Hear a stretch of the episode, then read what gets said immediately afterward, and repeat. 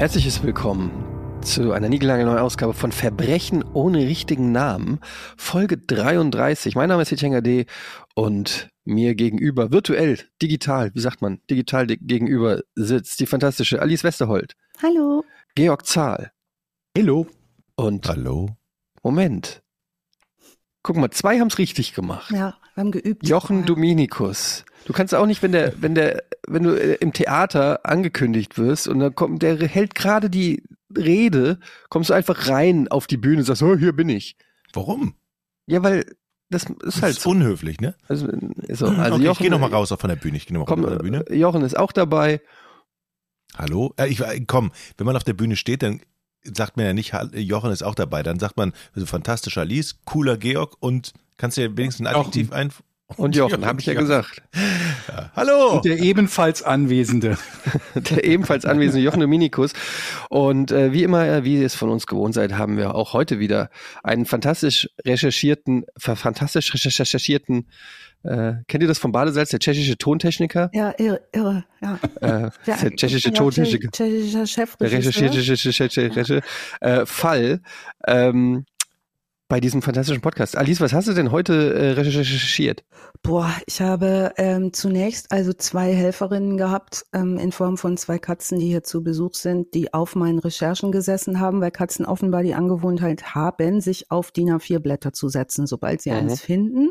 Das dazu führte, dass ich diese beiden Katzen aussperren musste, ähm, was dazu führte, dass sie an der Tür standen und miauten, denn es handelte sich wohl auch um, und das ist nicht klimafreundlich, 500 ausgedruckte Recherche-Dinge. Denn heute war äh, mir besonders wichtig und Georg, ich bin sicher, du gehst damit ganz genau Bescheid zu wissen. Und Ja. sehr, ja, sehr verstehen. ausgewogen anzugucken, was ist da passiert. Moment, Haben wir beide dasselbe 500 Buch Seiten. gelesen, alleine in der Vorbereitung? Ich glaube, du Hm? hast es durchgelesen, ich habe es angelesen. Ja. Weil ich Cool, ne? zwischendurch auch noch mal ähm, tief in eine sehr, sehr äh, Gott sei Dank gefundenes Urteil eingetaucht bin. Mhm. Also ich konnte das Gerichtsurteil zum heutigen Fall angucken und das liest sich schon wie ein Krimi. Ne? Also Aber ich muss jetzt nochmal fragen, du hast 500 Seiten ausgedruckt? Ja, und die liegen schön verstreut. Ich stelle noch mal schöne Fotos von meinem Arbeitszimmer in äh, 500. äh, auf Steady. Ähm, ja, und das ist so, mein, meine Tochter fragte mich heute, Mama, äh, willst du diese 500 Seiten erzählen? Da habe ich gesagt, auf gar keinen Fall. Das schaffen wir. Alice, vielleicht steigerst du dich ein bisschen zu sehr rein in dieses Thema. Ich mache mir langsam Mhm. Sorgen. Ja, das ging das sogar so Papier weit. im Büro ist nicht so deins, ne? Ge- Georg hat mir sogar schon anempfohlen, für diesen Fall eine Ausbildung zu machen, eine neue. Da kommen wir aber gleich zu, warum ich Naja, können ich sag ja mal so, so ich habe ich hab insgesamt, ich habe zwar nie ein Studium durchgezogen, aber ich habe so drei, vier Studiengänge gemacht. Ja. Insgesamt habe ich also bestimmt fünf, sechs Jahre studiert und ich habe in diesen fünf, sechs Jahren nicht zusammengerechnet, nicht 500 Seiten von irgendwas gelesen. Das eine ist ja lesen, das andere ist es sich merken. Das kommt noch dazu. Das heißt, heute könnte es mal passieren, dass ich euch sage, wartet kurz ein Jahr, ich suche die Seite. Denn äh, ich habe das tatsächlich nicht mehr in ein Skript zusammengeschrieben. Ähm, sonst wären hier Katzen und Kinder verhungert und äh, was immer so passiert, wenn Mütter an Schreibtischen sitzen. Aber wir werden, glaube ich, ähnlich wiederkehrende Themen haben, wo uns das noch alles zugute kommt, oder? ja, ja.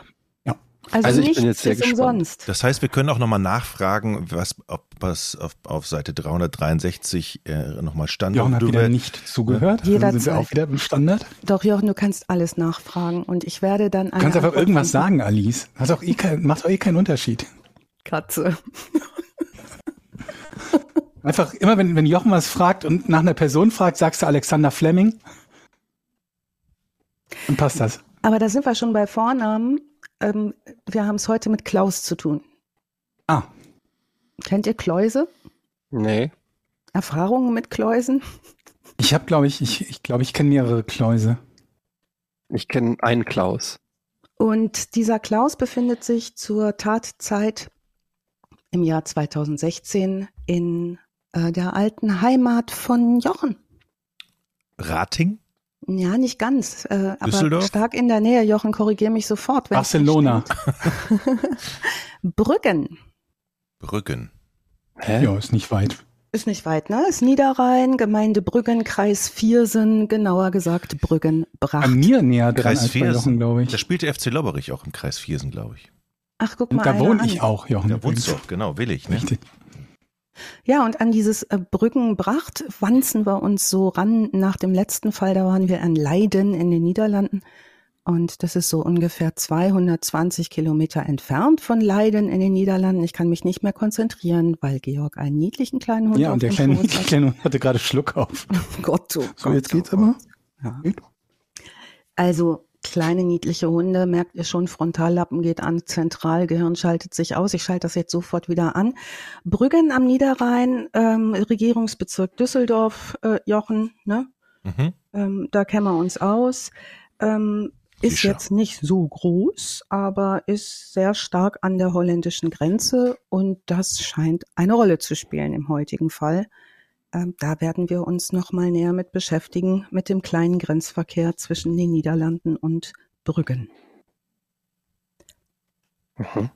Ähm, vorab, ich habe eben über die Quellen gesprochen. Die Quellen sind fett heute und die werden auch fett auf Steady und in den Show Notes ähm, stehen und könnt ihr gerne alles nochmal nachlesen, wenn ihr das möchtet. Vorab vielleicht die Primärquellen habe ich sozusagen absteigend angeguckt. Das Urteil, die Prozessberichterstattung. Ähm, eine große Hauptquelle ist die Quelle medwatch.de. Das ist eine Vereinigung von Leuten, die sich ähm, im medizinischen Bereich äh, näher damit beschäftigen, mit dem Thema Verbraucherschutz und Patientenschutz. Und die sind angeschlossen an den Presserat und dem Pressekodex verpflichtet. Ich habe die lokale unabhängige Presse angeguckt, die überregionale unabhängige Presse, Fachmagazine, Stellungnahmen vom Verband von bestimmten Berufsgruppen. Dann habe ich mich mit Skeptikerbewegung beschäftigt, also Leute, die sich nochmal genauer angucken, stimmt das wirklich alles, was so geschrieben steht. Und es gibt Quellen, die sind verlässlicher und weniger verlässlich zumal auch in den jeweiligen Bewegungen nicht immer gegeben ist, dass es äh, neutral und der Wahrheit entsprechend aufgeschrieben ist. Interessant wird's immer dann, wenn ihr Seiten zu dem Thema man aufmacht oder die ihr euch anguckt, wo ihr zum Beispiel kein Impressum findet. Das wäre so die erste Faustregel, wenn ich was suche und da steht kein Impressum mit einem Klarnamen. Klingt jetzt ein bisschen nach der Bibel. Ja, und so ähnlich äh, biblisch wird's. Nicht auch so falsch. Nee. Da sind wir schon in einem Bereich, der, der das streift. Und ähm, wir gucken uns Klaus genauer an. Äh, Klaus R. Ich vermeide Klarnamen heute aus Gründen. Und ähm, Klaus R. ist Jahrgang 1958. Was wir über ihn wissen, ist das, äh, was er gesagt hat über sich selbst im Prozess. Das sind die Informationen, die wir haben. Es gibt auch Informationen über ihn von Menschen, die da investigativ unterwegs waren, die äh, aber so nicht zu verifizieren sind. Deshalb bin ich vorsichtig mit solchen Aussagen. Und heute hören wir das, was wir wissen. 58 geboren. Ähm, er gibt an, er habe an der Universität Gießen biomedizinische Technik studiert. Ähm, so einen Kurs gibt's auch. Also die Fachhochschule Gießen-Friedberg bietet die an. Medizinische Technik.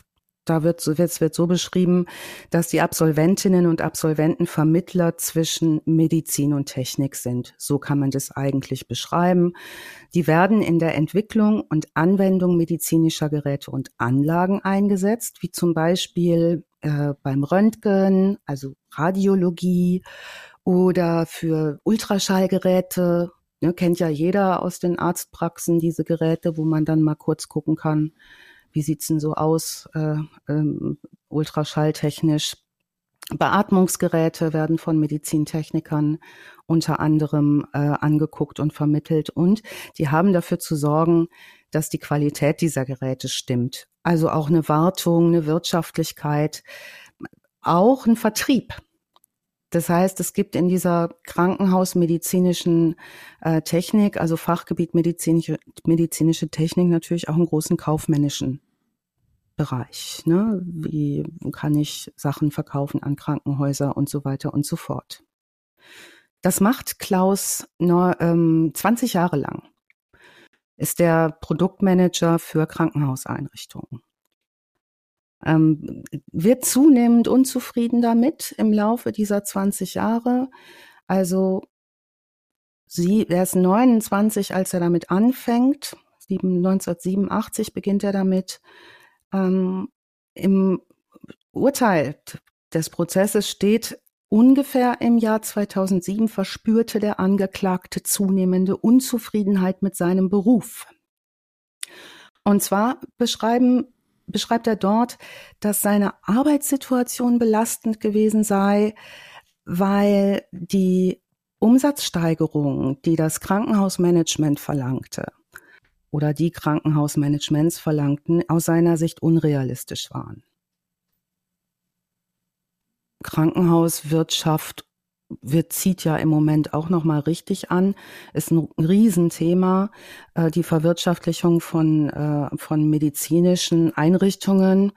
Ähm, nun, er bemerkt, dass, wo sich, wenn sich Firmen zusammenschließen, die Medizintechnik herstellen, dass es dann auch Doppelbesetzungen im Vertrieb gibt, was natürlich bedeutet, dass er keine äh, großen Vorteile äh, mehr ziehen kann. Ähm, ja, er befindet für sich in dieser Zeit, dass, dass es gar keinen guten Grund gibt, weshalb Kunden seine Geräte anderen Geräten vorziehen sollten. Und er möchte keine falschen Versprechungen für Verkaufserfolge machen. Er sagt auch, und das immer wieder, dass sein Wunsch eigentlich ist, sein genuiner Wunsch, Menschen helfen zu wollen und er möchte wieder erfüllter arbeiten. Er hat wohl vorher als Rotkreuz-Helfer gearbeitet und das hat ihm viel mehr Freude bereitet in der Vergangenheit. Also 2007, da ist er 49 Jahre alt, ist Klaus unzufrieden und beschließt, einen Kurs zu machen, der Natural Healing heißt, um sich fortan Naturarzt nennen zu können. Ähm, und kündigt seine Anstellung. Jetzt macht er äh, eine dreijährige Ausbildung, diese Naturarztausbildung bei einem Herrn E in E, um Heilpraktiker zu werden. Das wird doch wieder so ein Sektending, Alice, das höre ich doch schon. Sobald ich Naturheilpraktiker höre, äh, ist es doch automatisch schon wieder irgendeine so Guru-Geschichte. Naja, und ich wollte gerade sagen, äh, die Gurus wie du, die riechen das sofort, ne? Ja. Ich weiß, uh, takes a wolf to catch a wolf. so. Nun, Aber bei mir dreht sich ja alles um so einen Sexzirkel, ne? Das muss man sagen. Ich habe keine bösen Absichten. Mm ähm, ich will einfach nur ja, Spaß. Nur ich will einfach nur ficken, genau. Spaß ja. für alle. So. Jetzt wäre ein guter Punkt, um zu überlegen, wenn er schon diese Ausbildung macht, wie geht denn diese Ausbildung, ne, Georg? Ja, das genau, ja. Und weil ich ja, da kommen wir jetzt zu dem Punkt, wo ich gesagt habe, eigentlich müssten wir selber auch mal solche Ausbildungen machen, um zu gucken, wie leicht kann man welche Diplome oder sogar äh, falsche oder, oder semi-echte Doktortitel oder sonst was bekommen. Drei Jahre klingt aber nach etwas, was zumindest auf dem Papier klingt das halbwegs seriös, oder? Ja, und die erste Frage, die ich mir in der Recherche gestellt habe, war, was muss ich tun, um Heilpraktikerin zu werden? Ja, okay. Na? Nichts? Also die Voraussetzungen sind so, dass die, äh, die Heilpraktika-Ausbildung null geregelt ist. Also es gibt keine bundesweit einheitliche Regelung für diesen Ausbildungsgang und es gibt keine staatlichen Schulen, sondern es gibt nur private Schulen, die das ausbilden. Voraussetzungen, diese Ausbildung zu machen, sind ein Hauptschulabschluss und ihr müsst 25 Jahre alt sein. 25? Mhm. Ähm, Aber ich, ich habe Pech gehabt. Ja, zu alt. Ab 25 darf man die Ausbildung also machen. Aber ich könnte mir vorstellen, dass wenn man so eine Ausbildung macht, einem eine gute Zukunft winkt. Also, dass es genug Leute gibt, die zu dir kommen und Geld da lassen. Das ist schon mal Fakt, ne? Ja. Ähm, was tatsächlich in den letzten Jahren passiert ist eine Riesendiskussion um diesen Ausbildungsgang, denn das Heilpraktikergesetz, auf dem dieses Heilpraktiker-Dasein fußt, ist ein relativ deutschlandinternes Phänomen und das Gesetz ist von 1939. Dieses Gesetz passt auf eine DIN A4-Seite und war 1939 dazu vorgesehen, eigentlich diesen Heilpraktikerberuf abzuschaffen, weil da schon auch Risiken gesehen wurden. Das gibt also nicht so ganz viel her. Deshalb ist der Gestaltungsspielraum dieser freien Schulen relativ groß. Also wenn ich jetzt zum Beispiel sage, ich möchte gar nicht so wahnsinnig viel in die Schule gehen, kann ich das auch in vier Monaten abreißen. Ich kann mich also jederzeit anmelden für eine Heilpraktikerprüfung. Aber wenn es gibt keine staatliche Prüfung, oder? Hast du gesagt für Heilpraktiker? Es gibt eine Prüfung beim Gesundheitsamt und es gibt eine theoretische Prüfung. Okay. Für die theoretische Prüfung habe ich überlegt, bereite ich mich mal kurz vor, so in Spiel, wie meine Tochter früher immer gesagt hat, bereite ich mal in Spiel mich vor. Mhm. Ähm, die theoretische Prüfung ähm, sind 60 Fragen, von denen ich 45 richtig beantworten muss aus dem medizinischen Bereich, quer durch die Botanik. Die sind ganz gut nachzulesen, welche Prüfungsfragen wo drankommen. Jetzt wird es sehr unübersichtlich, weil die Heilpraktikerprüfungen auch in den Städten unterschiedlich abgenommen werden. Das heißt, wenn ich diese theoretische Prüfung bestanden habe, da gibt's auch viele Anbieter, die mich vorbereiten möchten, kostet dann 100 Euro die Stunde, so ein Privatcoach für eine Stunde, der mich vorbereitet. Also auch da gibt's. Das mache ich demnächst. Ich werde Heilpraktiker-Coach. Ja? Ähm, das könnte man machen, aber diese Prüfung äh, kann man, kann man bestehen, ohne dass ich jetzt wahnsinnig viel äh, drei Jahre lang irgendwo jeden Tag in die Uni rennen müsste. Ähm, aber 45 aus 60, das klingt so ein bisschen nach Schwierigkeitsgrad Mofa-Führerschein. Ja, also die Fragen sind schon nicht so ohne. Es sind jetzt nicht Führerscheinprüfungen, habe ich auch gedacht. Ist schon, da gilt es schon eine Bandbreite zu kennen. Dem diese Theorieprüfung, der folgt eine praktische Prüfung und die praktische Prüfung nimmt ab ein Gesundheitsamtsarzt aus der jeweiligen Stadt. Immerhin ein Arzt vom Gesundheitsamt. Der soll also überprüfen, ob bestimmte Also ein echter Mediziner. Ein echter Mediziner. zu allem, was uns bisher begegnet ist. Prüfung ab. So, so viel zur Heilpraktiker-Ausbildung ähm, und dem Heilpraktikergesetz. Wir stellen das alles nochmal rein. Ihr könnt das alles nochmal nachlesen. Riesenfass kann man da aufmachen.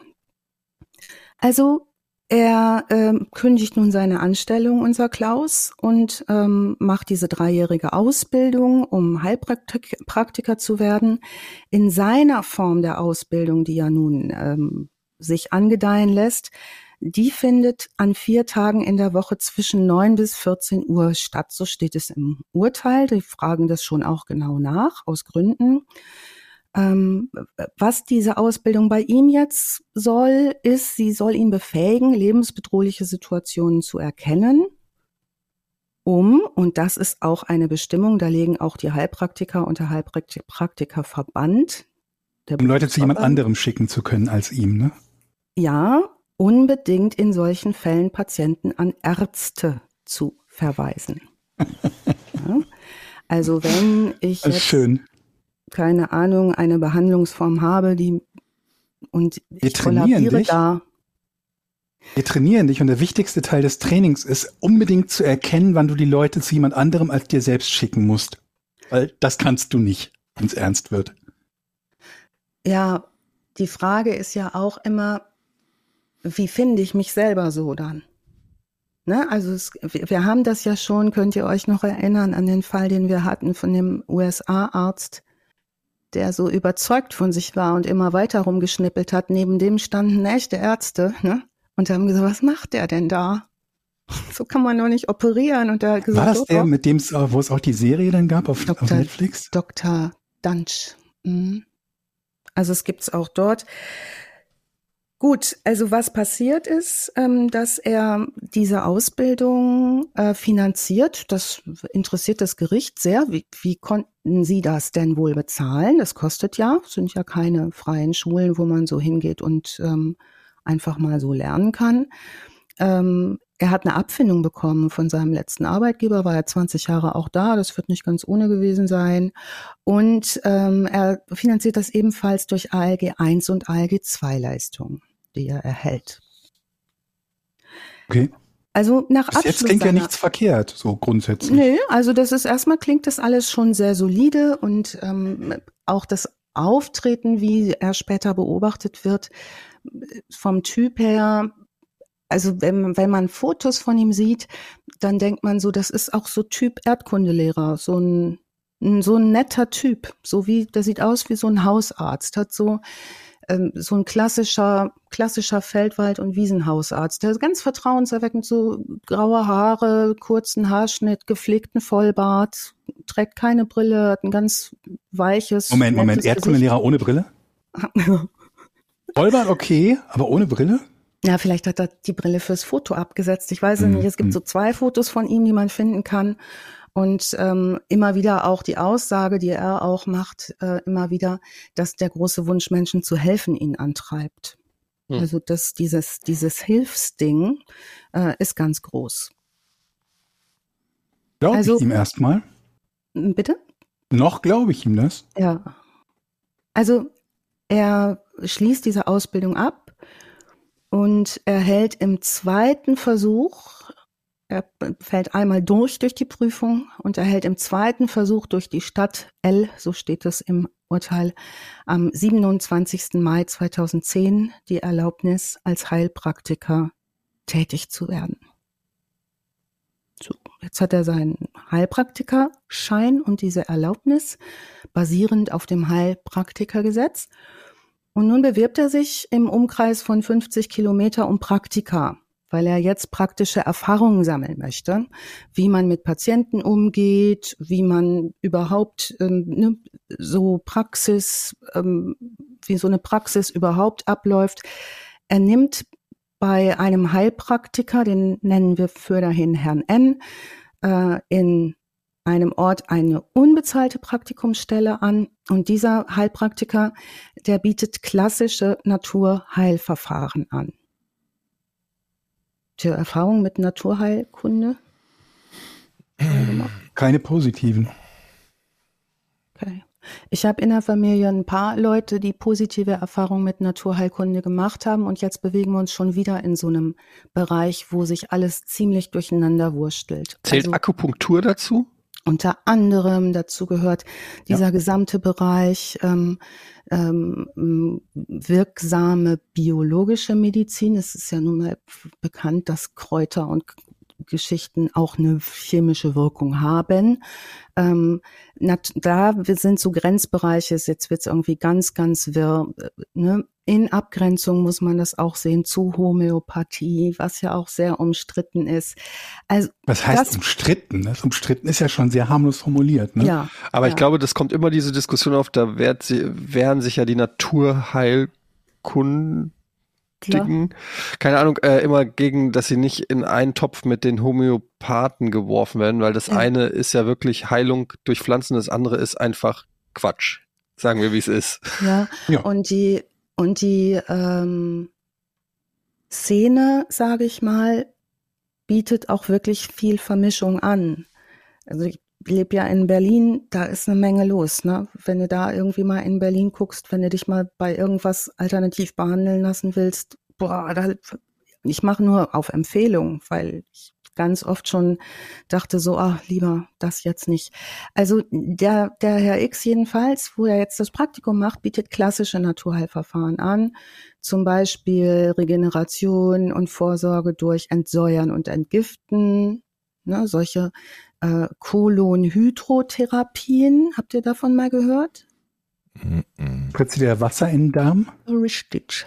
Also oh, wie heißt das Hydro? Kolonhydrotherapie. Okay. Ähm, ich habe es mir jetzt, weil ich untenrum immer nicht so begeistert bin, wenn ich da so viel lesen muss. Aber es wird Wasser, der gesamte Darm wird gespült mit Wasser, ähm, was für eine Entgiftung sorgt des Darms und ähm, vielleicht habt ihr es in letzter Zeit mal in anderen Podcasts auch gehört, machen gerade super viele Leute diese Kohlenhydrotherapien zum Entsäuern, Entgiften, um sich wiederfinden, ne, mit Fasten parallel und so.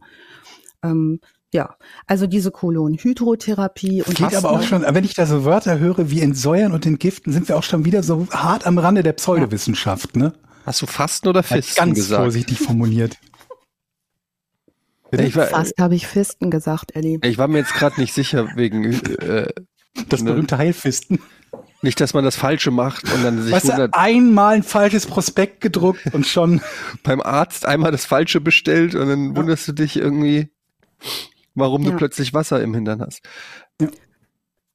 ja, also äh, machen Menschen, um sich besser zu fühlen, bis dahin müssen wir ja auch immer oder überhaupt müssen wir sagen, es hat ja auch jeder die freie Wahl, ne, die freie Therapiewahl, wenn er sich schlecht mhm. fühlt. Das ist ja ein, äh, eine Möglichkeit, die wir haben und das ist auch gut so. Ne? Wenn ich jetzt sage, so, ich möchte jetzt lieber nicht das machen, was mein Hausarzt mir sagt, wenn der mir jetzt sagt, trink mal nicht so viel Bier, ähm, dann gehe ich vielleicht lieber zu meinem Kolonhydrotherapeuten, der sagt, ich spüle dir das raus. Spül dir den Hintern damit aus. Oftmals ist es ja auch für die Menschen so die letzte Alternative oder die letzte Möglichkeit, wenn Ärzte nicht mehr weiter wissen. So, es gibt ja Sachen, das, ne, es ja. gibt ja Sachen, wo du von einem Arzt zum anderen gehst und der schicke ich dahin, der schicke ich dahin und alle haben großes Fragezeichen und sowieso in unserem Gesundheitssystem nicht ganz so viel Zeit. Ja. Und dann gehst du halt äh, als letzte Hoffnung irgendwo anders hin, wo du das selber bezahlst, aber mehr Zeit kriegst und möglicherweise dann aber eine schlechte Behandlung oder einen schlechten ja. Rat. Aber ich kann mir schon vorstellen, dass das zukunftssicher ist. Ja, und etwas ist erwiesen. Es ist tatsächlich untersucht wor worden und wir stehen hier ja immer sehr auf die beforschten Sachen, die evaluiert sind, ähm, nämlich dass Zuwendung heilend wirkt. Also mhm. das sogenannte Vitamin Z. Das heißt, wenn ich zu jemandem gehe, der vielleicht nicht in dieser Taktung arbeitet wie mein Facharzt oder wie mein Hausarzt, der sich Zeit nimmt, der mir zuhört, dann kann das heilend wirken. Allein das schon. Das wissen wir, das ist so. Ähm, es gibt ja auch, Entschuldigung, ja. es gibt ja auch Zirkusclowns. Ich meine, da wirst du auch im ersten Moment denken, was soll das? Aber auch ja. die wirken ja heilend nachweislich, ja. obwohl die ja nichts machen, außer lustig sein. Mochtet ihr Zirkusclowns wirken nachweislich heilend? Ja, was? kennst du nicht Red Nose Day? Positiv, positiv auf die Kinder. Ja. Ja. Du meinst so, wenn so Patch Adams mäßig so ein Clown in die Krebsstation geht und dann da so ein bisschen. Ja, das machen die ja nicht umsonst. Das machen die ja nicht, weil sie Zeitvertreib haben, sondern weil es den Heilungsprozess oder weil es tatsächlich unterstützend wirkt, dass die positiver drauf sind und dadurch, so verstehe ich es zumindest, ähm, ja, also positive Wirkung haben soll. Ja, ja, ihr merkt schon, wie schnell das geht. Dass ich, wir, gibt, ne? ich wir sind nur vier äh, Leute. Krankenhausclown. Aber da muss man ja einfach nur ordentlich Comedies einfach mal alle Staffeln The Office US durchbingen und dann ist man geheilt oder was? Ja, oder? Eddie, wer weiß denn, wie oft jetzt Leute zum Beispiel, weil du twitchst, ne? Ja, wie viele Leute ich schon geheilt habe. Ja. Aber im Umkehrschluss natürlich auch, wie viele Leute ich auch schon den Tod gebracht habe. Einfach weil ich, äh, weiß ich nicht, bei einem Dark Souls Boss fünfmal gestorben bin, die Leute sich so aufgeregt haben, dass sie danach gestorben sind. Diese Verantwortung möchte ich gerne nicht übernehmen, okay. weder im Positiven noch im Negativen. Aber die können sich dann ja nicht beschweren. Guter Punkt. Weshalb ich, weshalb ich auch nur positive Bewertungen habe. Alice, ich habe dir eingehend, also als wir das erste Mal über das Thema gesprochen haben, äh, schon gesagt haben, dass das so ein so ein äh, Rattennest ist, in das man da oder Wespennest, aber eigentlich trifft's Ratten teilweise besser, äh, was die beteiligten Personen betrifft. Ist dir das auch schnell aufgefallen? Mir war es vorher klar und ich hatte, du hattest ganz früh gesagt, ei, ei, ei, au ja, ei, ei, ei, au ja, ei, ei, ei, ungefähr ja. so in dem Wechsel, ja. au ja, ei, ei, ei. Klar, äh, da können wir jetzt nicht in anderthalb Stunden alle Felder so beleuchten, aber zumindest anreißen können wir sie und die sauberen Quellen nachliefern. Das ist jetzt der Anspruch, mit dem ich rangehe. Und ähm, ja, das ist nun das Mindeste, was wir machen können. Wir gucken uns Klaus weiter an.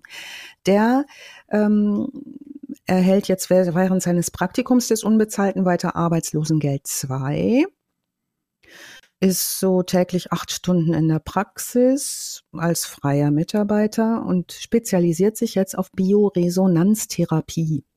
Für diese Bioresonanztherapie ähm, spezialisiert, spezialisiert er sich im Rahmen von Fortbildungen und stellt die den Patienten auch selbst in Rechnung. Also das ist nicht selten so, dass solche Heilpraktiker Praxen Leute frei einstellen, die dann sozusagen als Gastheilpraktiker eine spezielle Behandlungsform anbieten, wie zum Beispiel diese, diese Darmspülungen oder äh, diese Bioresonanztherapie.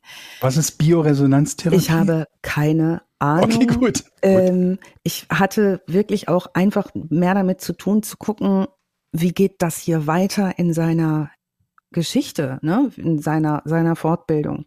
Mhm. Ähm, also der wurde leistungsabhängig entlohnt und ähm, verdient da im Durchschnitt so 450 Euro. Also reich wird er damit noch nicht. Sehr, er wird beschrieben als ein Mensch, der sehr sorgfältig arbeitet mit und für seine Patienten, sehr engagiert, dass er sehr gut auf seine Patienten eingehen kann und ähm, hat allerdings jetzt Schwierigkeiten mit seiner Ehefrau, mit der er schon lange verheiratet ist zu dem Zeitpunkt. 2011, also ein Jahr nachdem er sich entschlossen hat, seinen festen Job als Vertriebler in der Krankenhausmedizintechnik ähm, zu äh, beenden, sind die finanziellen Gegebenheiten jetzt nicht mehr so dolle im Hause R. Ähm, es gibt Spannungen mit seiner Ehefrau und die trennen sich im Februar 2011 und lassen sich auch recht zügig scheiden im Jahr 2012. Das heißt, da hat Klaus auch nicht so eine wirklich gute Zeit. Privat, darüber redet er auch im Prozess die MadWatch-Leute haben den, dem Prozess beigewohnt und haben, da sind alleine die, die Prozessberichterstattung auf medwatch.de ähm, umfasst schon locker 70 ausgedruckte Seiten. Die sind sehr ausführlich dabei und gucken sich das sehr, sehr genau an, was da passiert. Also wir fassen zusammen, er hat so eine Ausbildungszeit von ja, so 2007, er steigt schon parallel zu seiner Arbeit als Medizintechniker ein. Bis 2014 lernt er Akupunktur, Ohrakupunktur, Kraniosakraltherapie, Dorn-Breus-Therapie, Stimulieren von Reflexzonen, äh, um Muskelverspannungen zu lösen und besucht halt auch immer wieder Fortbildungen. Im Jahr 2014 erfährt er von einer Praktikantin, die in der Heilpraktikerpraxis arbeitet. Es, es würde in einer anderen Praxis ein Heilpraktiker gesucht. In dieser Praxis bewirbt er sich zusammen mit der Praktikantin. Das ist äh, eine Praxis, die ein Niederländer mit einer Ärztin gegründet hat. Du sagst das gerade so, als würde sich das ausschließen. Der eine ist Niederländer, der andere Arzt. Genau. Und wohnt in Arzthausen. Ja. In Arztstadt. Wohnt in Arztstadt. Ähm, was möchte dieser Herr I, dieser niederländische Mann, der hat nun eine Geschichte, Vorgeschichte, die wiederum ein eigener Fall wäre. Der ist nämlich selber an Krebs erkrankt gewesen, hat eine Heilung erfahren, so wie er glaubt und bis heute behauptet, sein Krebs sei durch eine Naturheilbehandlung geheilt worden und mhm. möchte nun alternative Lösungen anbieten, insbesondere für niederländische Patienten, Krebspatienten, die sich im niederländischen Gesundheitssystem nicht gut versorgt fühlen. Das möchte er anbieten. Jetzt müssen wir dazu sagen, dass Heilpraktiker, wie wir sie hier kennen, in den Niederlanden nicht erlaubt sind. Also das gibt es dort nicht. Das heißt, der Markt ist da nicht schlecht. Diese Praxis vom äh, Herrn I ist ausschließlich auf Krebspatienten spezialisiert. Der Klaus möchte gerne Kraniosakraltherapie und Bioresonanz anbieten, was er ja kann, das haben wir ja gehört. Das möchte aber der Herr I nicht. Ähm, Trotzdem steigt er ein in diese Praxis in Brüggenbracht und beendigt die Tätigkeit bei der anderen Praxis und ähm, ja, was wir jetzt wissen müssen, er ist in dieser Praxis, die sich nun spezialisiert auf Krebserkrankungen, da ist er überhaupt nicht spezialisiert. Egal. Es, ne, es gibt keine Ausbildung auf medizinischem Gebiet, insbesondere der Onkologie, die gibt er nicht an. Eigentlich gilt er als Nichtarzt, der gilt der Medizintechniker Klaus R. als medizinischer Laie. Ich muss ganz kurz einhaken. Ich habe bisher nur bei Bioresonanztherapie mal kurz nachgeschlagen. Oh, danke. Und ähm, worum es geht, irgendwas mit Strom, irgendwas der wichtige Teil ist. Gemäß der Studienlage gibt es keine kontrollierten wissenschaftlichen Studien, die eine Wirksamkeit der Bioresonanztherapie belegen, die über den Placebo-Effekt hinausgeht. Also kurzum, eine nicht wirksame Medizin, die er da jetzt scheinbar auch äh, auf Krebspatienten anwenden möchte. Okay, was wir haben bei all diesen Behandlungsformen ist ja der sogenannte Placebo-Effekt, wenn Menschen über eine ähm, Besserung berichten. Mhm. Der äh, Jan Böhmermann hat viel dazu gemacht, vielleicht habt ihr das verfolgt, auch im Bezug auf Homöopathie. Mhm. Ähm, dass Homöopathie nicht über den Placebo-Effekt hinauswirkt, ist ja auch nun beforscht. Habt ihr euch mit dem Placebo-Effekt mal beschäftigt? Ja. Ähm, zwangsweise. Also ich hatte mal einen Streit mit meiner Frau, als unser Erstgeborener äh, eine Beule hatte und sie ihm Globuli geben wollte. Und ich gefragt hatte, ähm, wie das denn gegen die Beule hilft. Und ähm, die, also in den meisten Fällen war die Antwort, naja, aber es schadet ja auch nicht. Ja. Das kann man so sehen. Und dann habe ich aber auch gedacht, habe ich ihm aber auch Smarties gegeben, weil ich gedacht habe, die schaden auch nicht. Ja. Ähm, ja, nee, also man, dieses Placebo-Ding ist ja, also damit ist man ja irgendwie im Leben schon irgendwie, wird man irgendwie früher oder später mal mit konfrontiert. Ja. Und ich kann das natürlich auch gar nicht beurteilen, weil ich glaube, es gibt ja wirklich wissenschaftliche Erkenntnisse, dass Placebo durchaus funktionieren kann. Ja. So. Ich finde es trotzdem irgendwie komisch, wenn ich Das ehrlich bin. ist ja quasi der Placebo-Effekt, ne? dass es keinen Wirkstoff gibt, aber trotzdem eine positive, messbare oder nachweisbare Veränderung. Genau. Das ist quasi der Placebo-Effekt. Und das haben wir uns mal erklären lassen, äh, Martha und ich, von den Kollegen von Quarks und Co., die da zum Placebo-Effekt ein schönes Stück gemacht haben. Das verlinken wir auch noch mal. Die Wirkung eines Placebos be, be, basiert immer auf äh, Erwartung und Vorerfahrung. Also habe ich mal eine, habe ich eine positive Erwartung, ne? zum Beispiel, wenn ich jetzt drei Smarties esse, den tut das nicht mehr weh.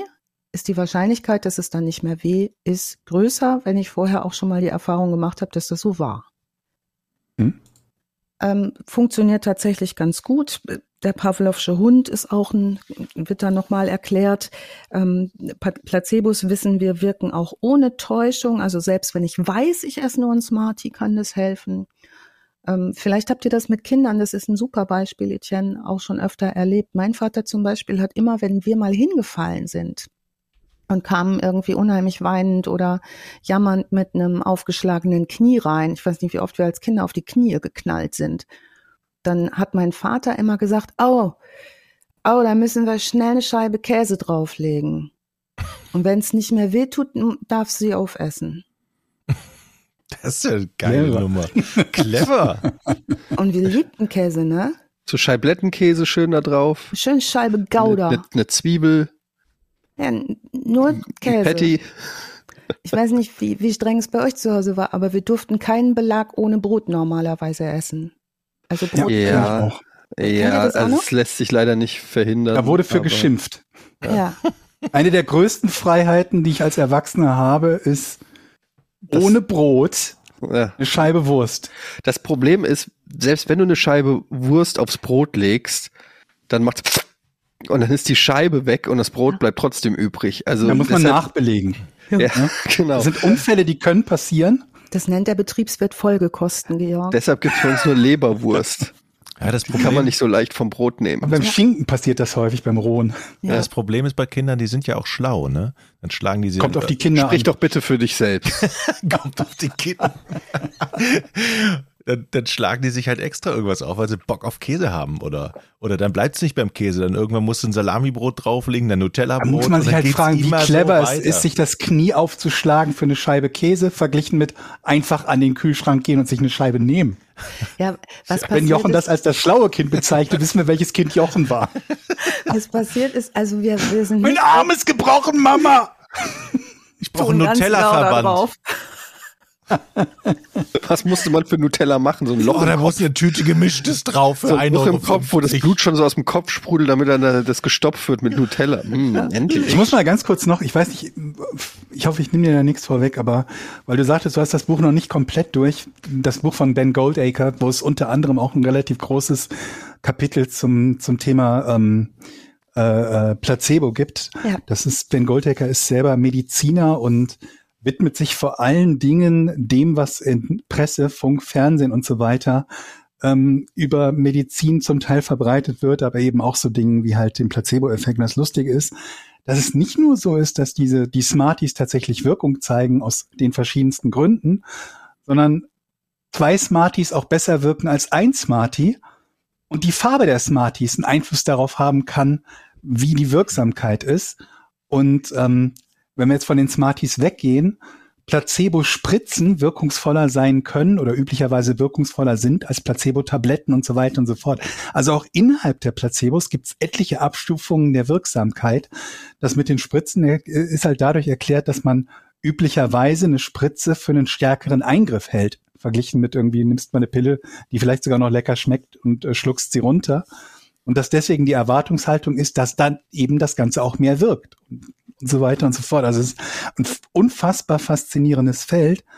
Aber deswegen ist es halt so wichtig, die Wirksamkeit von Behandlungsmethoden und Medikamenten gegen Placebos zu testen und noch ganz, ganz viele andere Bedingungen, die erfüllt sein müssen, wenn man Wirksamkeit von Behandlungen und Medikamenten testen, auf die wir vielleicht irgendwann bei Zeiten noch kommen, ähm, damit man halt nicht sagen kann, es wirkt besser als gar nichts, ja. weil das ist nicht unser Maßstab. Wir wissen bereits, dass der Wirkstoff nichts in Tablettenform eine Wirkung erzielt. Deswegen hilft es uns nicht zu sagen, aber unsere Bioresonanzgeräte wirken besser als gar nichts, weil da wissen wir schon, das erreichen wir auch mit anderen Dingen, die tatsächlich keinen Wirkstoff haben. So, das ist nur ein kleiner Einschub an der Stelle. Jetzt kommt ein bisschen Werbung.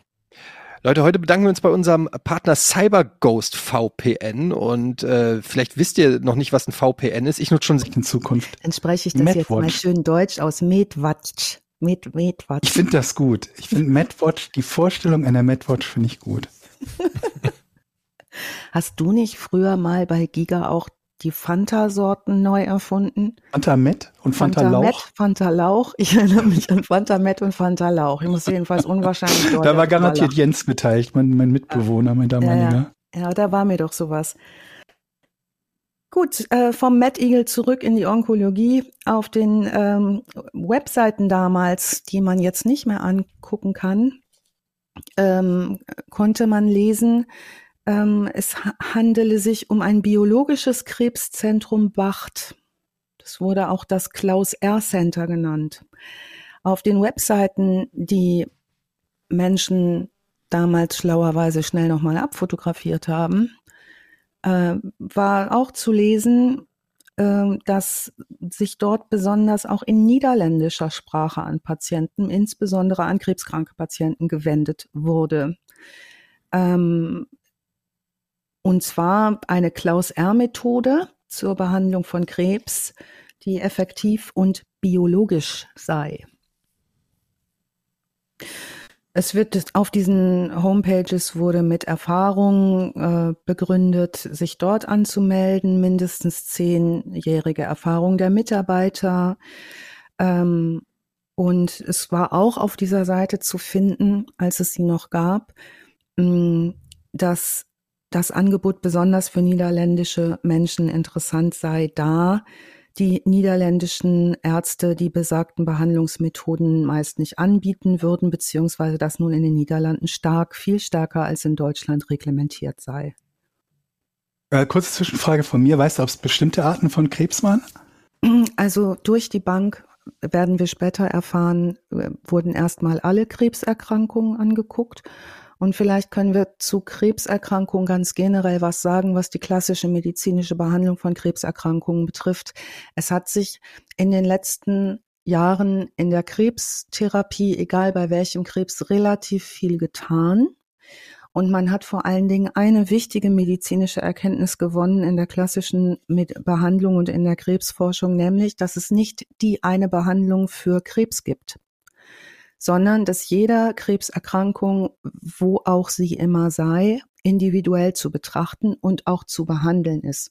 So gibt es beispielsweise Krebssorten, die nicht anschlagen auf Chemotherapien, was man jetzt weiß, sondern da muss man dann zum Beispiel, wenn ein Tumor das Östrogenrezipient ist, dann muss man gucken, dass man dem Körper keine Östrogene zuführt und entsprechende Blocker gibt, damit der Tumor nicht wachsen kann. Und auch, also Chemotherapie ist nicht gleich Chemotherapie, ne? das muss man auch nochmal dazu sagen, selbst bei der gleichen Krebsart nicht. Genau. Also ich spreche da ja aus leidiger Erfahrung, aber ähm, ich bekomme jetzt zur Zeit gerade eine andere Chemotherapie, als ich die bekommen habe beim, bei, bei, bei der Erstbehandlung. Ne? Also mein Rezidiv wird mit einer anderen Chemo behandelt als bei der Erstbehandlung.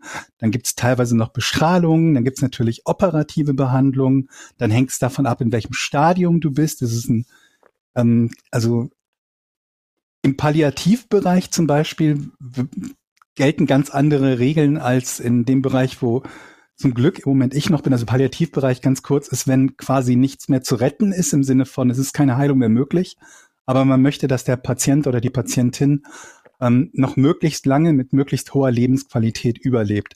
Das ist wieder ein ganz anderer Punkt, wenn da Alternativmedizin angewendet wird, dann kann man sagen, okay, dafür kann man ein gewisses Maß an Verständnis aufbringen oder sogar ein hohes Maß an Verständnis aufbringen, weil wenn keine Heilung zu erwarten ist, dann muss ich auch nicht den Anspruch an die Therapie haben, dass sie das leistet.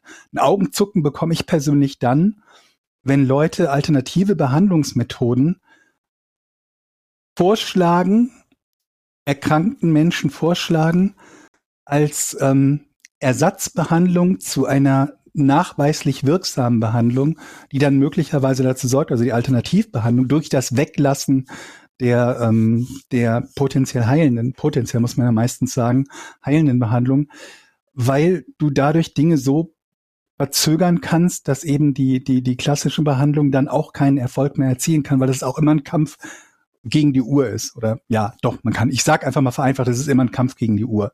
Wenn Krebs irgendwie diagnostiziert wird, ist es dann meistens so, dass ähm, der behandelt und idealerweise auf egal welche Art und Weise entfernt wird und ähm, man dann hofft, dass er nicht wiederkommt. Und wenn man das alles nicht macht, weil man sagt, letztlich puste dir stattdessen Honig in den Po, ähm, dann wachsen halt diese Krebszellen weiter, streuen möglicherweise schon, sodass du mit Pech wertvolle Zeit verlierst, die es dir eben dann nicht mehr ermöglicht, eine vorher noch mögliche Heilung zu erreichen. Und das ist sowas, was man immer im Hinterkopf behalten muss, dass es ein großer Unterschied ist, ob ich Heuschnupfen mit einem Placebo, nicht mit, Entschuldigung, mit einem ist es ist letzten Endes ein Placebo. Wenn ich Heuschnupfen homöopathisch behandle, ist das halt was ganz anderes, als wenn ich Krebs homöopathisch versuche zu behandeln. Ja, und äh, wir merken auch die Bandbreite dieses biologischen Krebszentrums in der Behandlung geht auch über solche Wohlfühltherapien bis hin zu dem Versprechen heilen zu können in eigentlich allen möglichen Richtungen. Beispielsweise haben die 2015 organisieren die in Bracht auch eine Hyaluron-Party. Also wir haben auch diese ähm, Schönheits, sage ich mal, diesen Schönheitsmarkt mitbedient im Rahmen dieser alternativen. Was ist denn Hyaluron? Ich habe gedacht, es wäre so ein Narkosemittel. Hyaluron ist äh, zum Unterspritzen von Falten Soweit Haben wir natürlich alle nicht, weiß. deswegen kennen wir das nicht. Also der Milliliter Hyaluron in einer alten Werbung auf der Seite, die man noch finden kann, ähm, da steht dann, bei uns kostet der Milliliter Hyaluron an, an dem Tag nur 170, nur 150 statt 170 Euro. Dermafil sagt euch vielleicht was. Das war so das in den 2015er, 16er Marke, das äh, Mittel, was man genutzt hat und was ähm, ansprechend offenbar war im Schönheitsbereich. Nun, also das ähm, ist auch Teil des Angebots. Wir sehen, also wir finden eigentlich auf diesen Webseiten oder die Menschen, die das angeguckt haben, kein einheitliches Behandlungsprofil. Es geht einmal so äh, von Klaus, ne? Es geht einmal so quer durch die Botanik. Hm, die ganz kritischen Stimmen sagen, Bioresonanz ist halt auch ein klassisches Charlatanerieverfahren. Hm, die Therapien, die angeboten werden, dort sind Kraniosakraltherapie, das haben wir gehört, das sind diese Darmspülungen, dann Hyaluronpartys, Entgiftung, Entsäuerung, Sauerstofftherapie und Akupunktur sowie drei Bromopyruvat-Therapie. Okay, was ist denn das? So, bei drei Bromopyruvat wird's spannend, denn in den Klingt US immer alles unglaublich fachlich, ne? Ja. Und das Bromopyruvat ist tatsächlich ein Mittel mit einer hohen Wirkung. Wir erinnern uns dran, das Ding heißt biologisches Krebszentrum. Also Menschen wenden sich an die, die eine Vorstellung haben von natürlicher Behandlung über biologische Substanzen. Was ist Bromopyruvat? 3-Bromopyruvat ist streng genommen ein falscher Ausdruck wissenschaftlich falscher Ausdruck für Brombrenztraubensäure. Brombrenztraubensäure chemisch, ähm, Eddie, das hast du gewusst, C3H3BRO3. Dir war es klar, nehme ich an? Nee, C3. Sorry, ich, dass ich da korrigiere, aber. Ja, gerne. Ähm, ist ein weißer Feststoff. Richtig. Ähm, ist löslich in Wasser. Ziegenkäse auch. Muss man Ziegenkäse aufs Knie tun, das hätte ich Papa mal sagen sollen. Ah, siehst du, da schließt sich der Kreis. Also Brombrenz, Brombrenztraubensäure kann durch Bromierung von Brenztraubensäure unter Verwendung von Brom in Gegenwart von Schwefelsäure gewonnen werden. Richtig. Ja, Idee? Die berühmte Das ist korrekt. Bromierung. Soweit. Ich, ich greife ein, also ich korrigiere, wenn es falsch wird.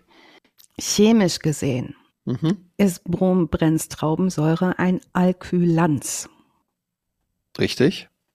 Jetzt hat man mit diesem Zeug Sachen ausprobiert, weil man vermutet hat, dass diese Verbindung ein potenzielles Zytostatikum ist, was zum Beispiel gegen. Bronchialkarzinome helfen kann. Mhm. Dazu hat man Tierstudien gemacht, 2004, und konnte 2004 in 19 Ratten eine vollständige Rückbildung von Xenografts aus hepatozellulären Karzinomzellen beobachten, was, um es kurz zu machen, irgendwie sich interessant anfühlte, daraus mal eine wissenschaftliche Studie zu machen, ob man das gegen Krebs und Karzinome einsetzen kann. Soweit, so wissenschaftlich. Im Tierversuch konnten auch von dieser, ich, wir kürzen das mal ab, wir nennen es mal 3BP. 3BP konnte, ähm, da konnte nachgewiesen werden, dass es auch erhebliche Nebenwirkungen hat, wenn man das überdosiert bei diesen Ratten im Labor. Und zwar zum Beispiel eine Lebernekrose. Nekrose, Georg macht schon, Ja, ja, Nekrose Gesicht klingt nicht schön. müsste er Lebertran trinken. Nekrose heißt eigentlich immer vergammelt, ne? Also Ja. nekrotisches Gewebe ist abgestorbenes Gewebe, riecht ganz schlecht, wenn ihr mal äh, im Park an einer toten Taube vorbeilauft und euer Hund wälzt sich drin ne? und äh, findet das lecker. Mhm. Dann riecht der nekrotisch und dann muss der leider auch so, so, Badewanne. so nicht. Ich bin kein Experte, aber wenn einem die Leber abstirbt und nekrotisch wird, das klingt auch so nach was, was nicht so ganz geil ist. Also so ganz ohne Leber ist doof, ne? wissen wir spätestens äh, von den Leuten, die sich nach starkem Alkoholgenuss prominent genug äh, für viel Geld eine neue Leber haben einbauen lassen. J.R. Ewing hat das gemacht. Wie hieß der Schauspieler nochmal? Larry Hackman. La danke, Larry Hackman hatte eine neue, neue Leber. Leber sich gekauft? Wow. Hm, eine neue Leber hat irgendwann bekommen, ja. Gut, also das schon mal nicht so cool mit den Ratten. Ähm, jetzt ähm, wird aber in Amerika vor allen Dingen damit weiter geforscht und gearbeitet und es spricht sich irgendwie rum, dass man mit diesem Zeug ähm, arbeiten kann. Und diese drei Bromopyruvat-Therapie wird deutlich angeboten in diesem biologischen Krebszentrum in Brückenbracht. Und Menschen gehen dahin und lassen sich behandeln. Sie lassen sich dergestalt mit drei Bromopyruvat behandeln, indem Klaus eine Mischung anrührt und die Infusionen legt bei Patienten und das durch die durchlaufen lässt. Und das funktioniert auch eine ganze Zeit lang ohne erhebliche Vorfälle. Mm. Das geht ganz gut bis zum Sommer 2016, ohne dass es zu großartigen Zwischenfällen kommt. Wir wissen, für keine der Methoden, die angewendet werden, gibt es wissenschaftliche Nachweise der Eignung bei Krebs. Es gibt einen Haufen niederländische Menschen, die sich dort behandeln lassen und dann über Wochen hinweg immer wieder äh, einen solchen, eine solche Behandlung, die übrigens pro Zehner Behandlung um die 9000 Euro kostet, sind wir auch noch mal beim Verdienst behandeln lassen. Ich muss noch mal ganz kurz was einwerfen, wenn es um die Krebsbehandlung geht, weil ich leider auch zu denjenigen zähle, die da immer wieder lieb gemeinte Tipps bekommen von äh, Menschen, die mir halt vorschlagen, was man denn alles machen könnte und was denn alles irgendwie Krebs heilen würde. Und ähm, in vielen Fällen ist es einfach irgendwie etwas, was missverstanden wurde, was irgendwo in irgendeinem Artikel mal gelesen wurde. Ähm, es ist ein riesen, riesen, riesengroßer Unterschied, ob Krebszellen in einer Petrischale getötet werden können, ob sie in einer Maus getötet werden können oder ob sie nachhaltig bestimmte Tumorformen bei einem Menschen sowohl präventiv als auch wenn der Krebs entstanden ist, heilen können und das dann idealerweise ohne tödliche oder ohne gefährlichere Nebenwirkungen tun können. Und ähm, die einfachste Variante ist immer so die, die ne, im Reagenzglas oder so ähm, wo man immer vereinfacht gesagt äh, äh, sagen kann, naja gut, Krebszellen in der Petrischale bekommst du auch mit der 45er kaputt. Also die Dinge kaputt zu kriegen, ist noch kein Beweis für irgendwas. Und bei Mäusen oder Ratten kann man immer so sagen, ne, da gibt es so, so mehrere Aussagen zu. Die eine ist irgendwie, Krebs in Mäusen zu heilen, ist ein Taschenspielertrick. Und die zweite ist, eine der Schwierigkeiten, wenn man sagt, Krebs wurde in Mäusen geheilt oder, oder wie auch immer erfolgreich behandelt, ähm, ist, dass wenn irgendwas nicht funktioniert, nimmst du einfach eine neue Maus. So blöd das klingen mag, aber das ist sowohl, was die Risikoabwägung betrifft, eine sehr, sehr wichtige Einschränkung. Du kannst Dinge probieren, wenn es nicht funktioniert und die Mäuse sterben, nimmst du irgendwas anderes. Und dann kommen wir noch zu ganz, ganz anderen Punkten, nämlich ähm, Veränderungen, die passieren, wenn sie in, in kleinen Gruppen getestet werden, heißt nicht, dass die übertragbar sind auf größere Gruppen, sowieso nicht immer von Mäusen auf Menschen und so weiter und so fort. Es gibt halt gute Gründe, warum ähm, diese Forschung oft sehr langsam ist. Und das ist meistens, dass es unabhängig, wir müssen überhaupt nicht über Big Pharma oder sonst was reden, auch über das Thema, das werden wir bestimmt auch noch irgendwann mal aufmachen, ist es halt nicht leicht, in einer medizinisch verantwortlichen Art und Weise, in einer ethisch und moralisch verantwortlichen Art und Weise, Medikamente zu testen. Schon alleine deshalb nicht, weil das in manchen Fällen bedeuten würde, dass man Patienten ein wirksameres oder zumindest ein wirksames Medikament vorenthalten müsste, um zu gucken, ob die Alternative genauso gut oder besser wirkt. Und das sorgt eben dafür, dass diese ganze Forschung oft nicht da ist, wo wir sie gerne hätten, nämlich da, dass jede Form von, von, von Krebs oder jeder anderen Krankheit auch heilt. Und ähm, weil ich sehr oft von Leuten irgendwie ne, dieses Feedback bekomme, ah, guck mal hier, hier ist ein Artikel, da wurde das und das gefunden. Und dann verkümmert diese entsprechende Forschung, man hört nie wieder davon. Das liegt meistens nicht daran, dass irgendjemand sehr, sehr böse und gemein war und irgendeine böse Industrie dahinter steckt, sondern dass viele Dinge auf dem Weg passieren können, die entweder äh, feststellen, dass dieses Medikament nicht so wirksam war, wie es sein sollte, dass methodische Fehler in der Forschung passiert sind, dass Dinge nicht übertragbar waren, dass die Nebenwirkungen zu stark sind und so weiter und so fort. So, das alles müssen wir im Hinterkopf behalten. Wenn jetzt jemand sagt, ja, aber andere Behandlungen haben auch Risiken und man kann das ja mal probieren. Wenn es bei Mäusen oder bei Ratten funktioniert hat, dann kann man es ja mal probieren. Ähm, so, dieser kleine Exkurs wieder an der Stelle von mir dazu. Ja, was wir jetzt wissen, ist, dass er bis 2016 ähm, auf dem Weg dahin Klaus sich nicht nur wohlfühlt mit den Behandlungen, die er da ähm, anbietet. Abgesehen davon, dass die Behandlung auf den Seiten als Alternative zu Chemotherapien und besser wirksam angeboten werden. Darüber kann man nun wirklich auch äh, mal deutlich die Augenbrauen bis zum Haaransatz ziehen, so man noch einen hat. Ähm, die ähm, im, zum Jahreswechsel 2014-2015 erfahren wir, ähm, geht er hin und man denkt sich irgendwie, mit den Infusionen, das ist irgendwie nix, ist ihm nix. Das kommt da oft zu Schwierigkeiten, ähm, weil die manchmal Schmerzen haben. Und Schmerzen auch an den Venen. Also offenbar gibt es da auch nicht so eine große, wie sagt man, hm, Fertigkeit, Infusionen zu legen, vernünftig. Ähm, ist übrigens eigentlich auch was, was das Heilpraktikertum nicht vorsieht, Leuten Infusionen zu geben. Also in Deutschland ist es so, dass du eine Infusion nur bekommen darfst von einer medizinisch ausgebildeten Person, von einer fachmedizinisch ausgebildeten Und das ist gut Person. so. Und das ist auch gut so.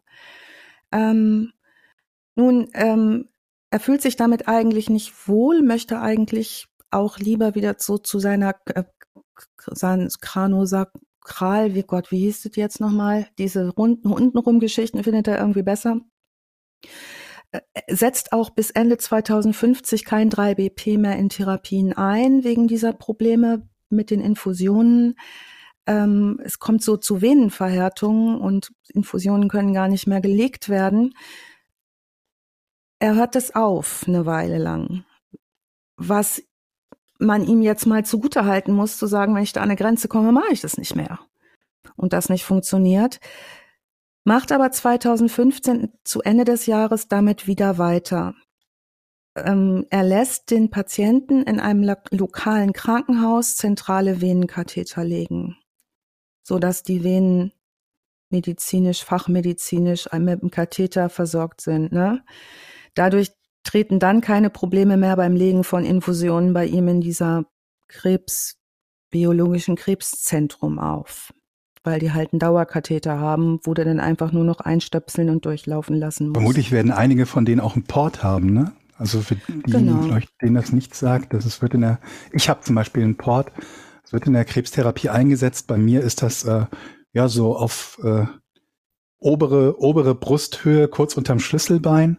Und da wird so ein kleines Ding eingesetzt und da kann man dann ganz leicht eine Nadel anstecken und somit halt Medikamente in den Kreislauf geben und auch Blut abnehmen oder so, um eben nicht jedes Mal irgendwie in irgendwelche Venen reinstechen zu müssen. Und vielleicht profitiert er auch davon, dass das einige Krebspatienten haben dürften. Ja. Ne? In meinem Fall, ich hätte sowas. Ja, meine Mutter hatte das auch und das hat die auch ganz lange, als es schon ihr besser ging, noch liegen gelassen. Das stört auch wohl gar nicht weiter, wenn es gut gelegt ist.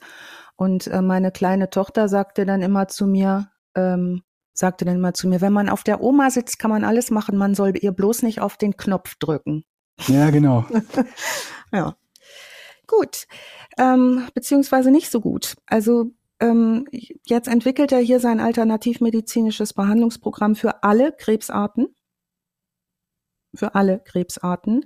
Ja, wenn schon, denn schon, ne? Und legt über einen Zeitraum von zehn Wochen Patienten Infusionen mit verschiedensten Sachen. Mit 3BP, mit DCA, mit Vitaminen, mit homöopathischen Mitteln, mit Kurkuma. Kur wenn ihr euch mal mit äh, Naturheilkunde beschäftigt, Kurkuma taucht immer wieder auf. Moment, Kurkuma habe ich schon mal gehört. Ist das nicht aus so Smoothies oder sowas? Ja, genau. Kurkuma machst du eigentlich, kannst du, wird das Essen schön gelb von. Jochen macht viel so Reisgerichte und sowas. Da tust du bestimmt manchmal auch einen Löffel Kurkuma dran, dann wird das schön gelb und lecker und. Das ist ein Gewürz. Ja, und mit kann man irgendwie schön mit kochen.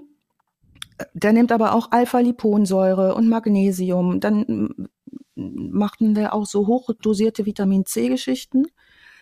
Was wir jetzt zum Beispiel wissenschaftlich wissen, dass Vitamin C in Höchstdosen in jemand reinzupumpen, ab einem bestimmten Punkt eh nichts mehr bringt, weil der Körper überschüssiges Vitamin C ausspielt. Ist ja wie bei Magnesium, glaube ich, ne? Dass du Mhm, auch eine ja. gewisse Summe an Magnesium haben kannst und dann den Rest pinkelst du aus oder schaltest du wieder aus.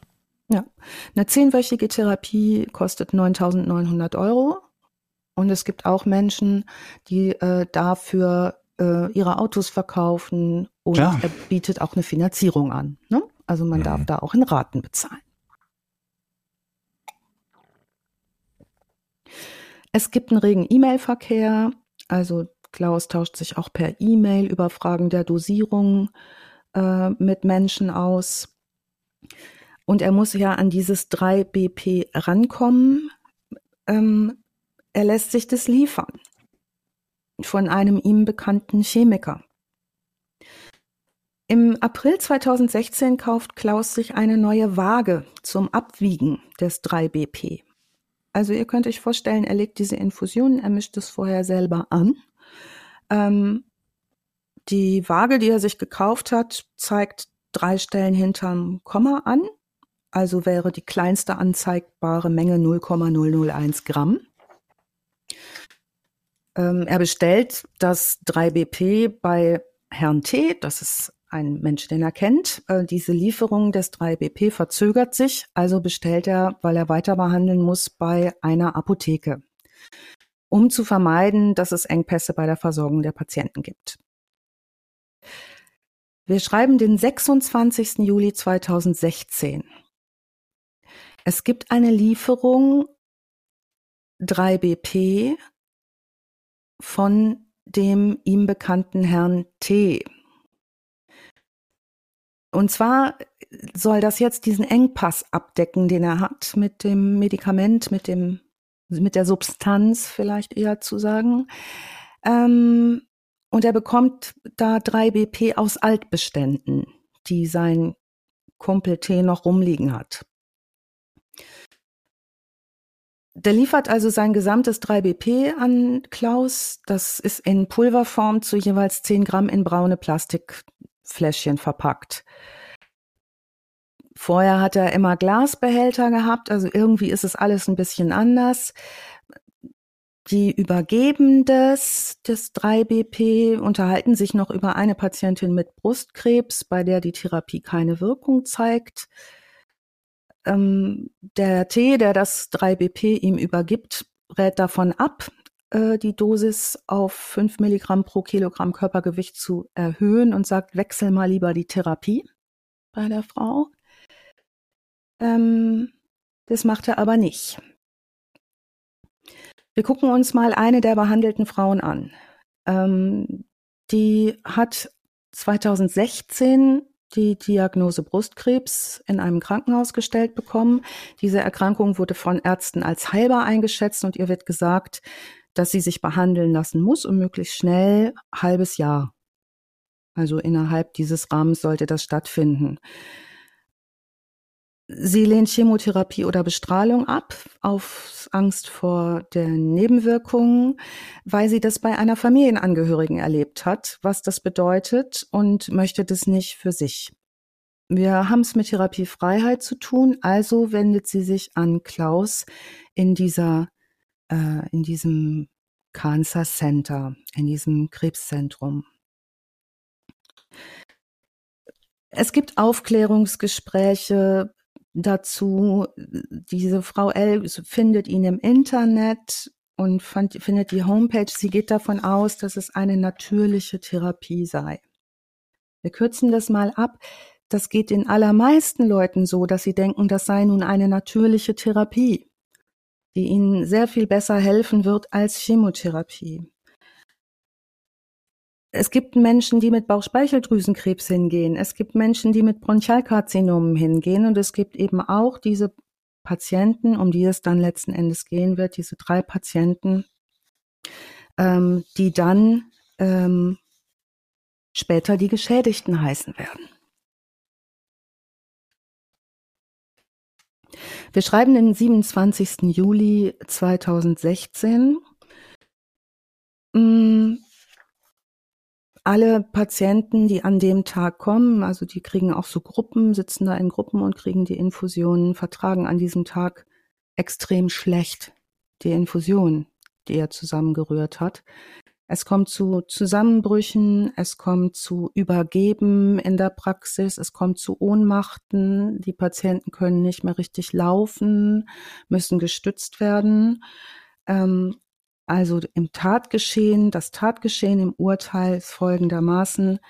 Am 27. Juli sind die Patienten KL, MD, QP und BI in der Praxis und ähm, bekommen jeweils 250 Milliliter A60 bis 70 Milligramm 3BP per Infusion. Die Waage wird hinterher das Gericht fragen, war die Waage kaputt? Jetzt kommt vor allen Dingen eins raus, was innerhalb der Sorgfaltspflicht unbedingt geschehen muss. Und das sagt übrigens auch der Heilpraktikerverband dazu, die auch darüber berichten auf ihren Seiten. Die Sorgfaltspflicht setzt das Vier-Augen-Prinzip voraus. Wenn ich eine solche Infusion und ein solches Mittel anrühre, dann muss ein Kollege noch mal gucken. Stimmt die Zahl auf der Waage? Na, dann habe ich zumindest noch mal jemanden, der sagt, du pass mal auf, ich glaube, du hast dich da vertan. Ähm, denn Klaus weiß, dass 3BP Leber- und Nierenschäden auslösen kann, wenn die Dosis zu hoch ist. Nun, äh, gegen 10.30 Uhr beginnt Frau D. sich unwohl zu fühlen. Die erste Infusion ist noch nicht durchgelaufen. Sie befürchtet, ohnmächtig zu werden. Frau L. wird es übel, sie muss zur Toilette gehen, dann wird der Tropf wieder angeschlossen. Sie übergibt sich während der Infusion in mehrere Nierenschalen. Herrn P äh, kribbelt die Lippe, der bricht die Infusion ab.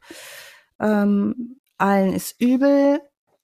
Gegen 16 Uhr verlässt Frau D die Praxis, wird gestützt, geht zusammen mit dem Angeklagten äh, Klaus, äh, später dem Angeklagten zum Auto, kann nur sehr schwerfällig gehen. Und jetzt passiert das, was wir in, in der Gerichtsverhandlung das sogenannte Nachtatgeschehen nennen, nämlich was tut er jetzt? Was hätte er tun müssen? Allen ist übel, wanken rum, können nicht stehen, übergeben sich. Zum Arzt schicken. Sofort zum Arzt schicken. Ne? Abbruch, Schulmediziner, aber sofort Notarzt. Ne? Notarzt holen. Das tut er nicht. Ähm, der geht einfach davon aus, dass es sich um die ihm bekannten Nebenwirkungen handelt und er schreibt ein Rezept für Guess what? Bachblüten Rescue Tropfen. Okay. Kennt ihr die? Eddie hat es eben erzählt, ne? Kügelchen geben, mal schnell. Ja, das klingt wie so Globuli-Kram oder ja. so, ne? Ja. Wiederbelebung. Bach. Also so, sobald ich Bachblüten höre, steche ich eigentlich schon die Ohren auf Durchzug. Ja macht nichts Schlimmes. Wenn es hilft, ist gut und ein schönes Placebo. Wenn es nicht über den Placebo-Effekt hinauswirken muss, ist es nicht so wild. Kann man sich streiten, soll ja jeder machen, wie er lustig ist. In dem Fall ist es unterlassene Hilfeleistung, äh, Rescue-Tropfen mit null Wirkung zu geben. Ähm, also sie zeigt, die Frau L, die Geschädigte, die zeigt alle Zeichen eines epileptischen Anfalls, hat eine geschwollene Zunge.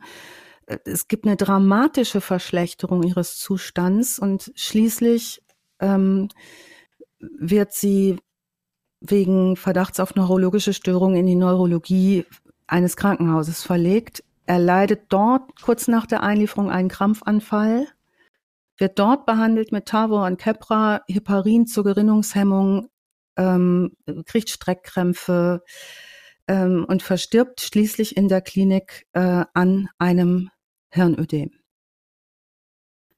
Also das hat überhaupt nicht geklappt mit diesen Infusionen und to make a long story short, drei Patienten versterben durch die Behandlung, die am 27. Juli durch Klaus R. erfolgt in diesem biologischen Krebszentrum Brüggen-Bracht.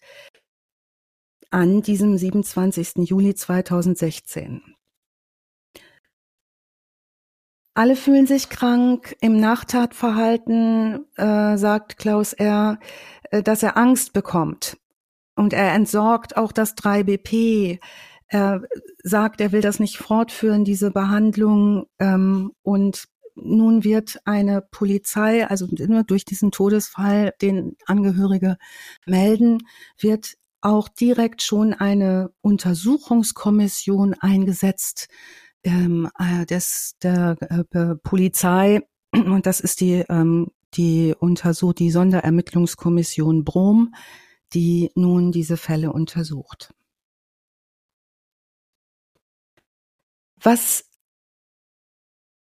festgestellt wird durch diverse Gutachter und diverse Untersuchungen, äh, Lenche C., Joke von der K. und Peter von O. sind alle an den Folgen der Überdosierung dieser drei BP-Infusionen gestorben, weil natürlich im Rahmen der, ähm, des Prozesses geguckt werden muss, ähm, sind sie vielleicht an ihrer Krebserkrankung gestorben, also in Abgrenzung zu dieser Behandlung. Ähm, und tatsächlich äh, wird durch viel und ja, ganz, ganz große, lange Beweisaufnahme festgestellt, ähm, dass nach wissenschaftlichen Grundsätzen von einer Infusionslösung 3BP äh, eine pharmakologische, immunologische und metabolische Wirkung ausgeht. Der Sachverständige Professor Dr. E erklärt sehr eindrucksvoll, nachvollziehbar und überzeugend, dass bereits von einer Menge von ein Milligramm bis drei äh, ein Milligramm äh, 3BP pro Körpergewicht eine pharmakologische Wirkung ausgeht, eine Zellwirkung ausgeht.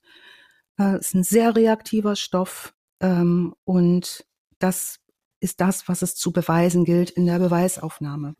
Nun haben die Richter die unschöne Aufgabe, nachzugucken beziehungsweise zu bestimmen, wie fällt denn das Urteil aus, wenn nun drei Leute zu Tode kommen durch eine solche Behandlung? Eine Körperverletzung mit Todesfolge zum Nachteil der verstorbenen Geschädigten kann nicht angenommen werden, da es kein Vorsatz war.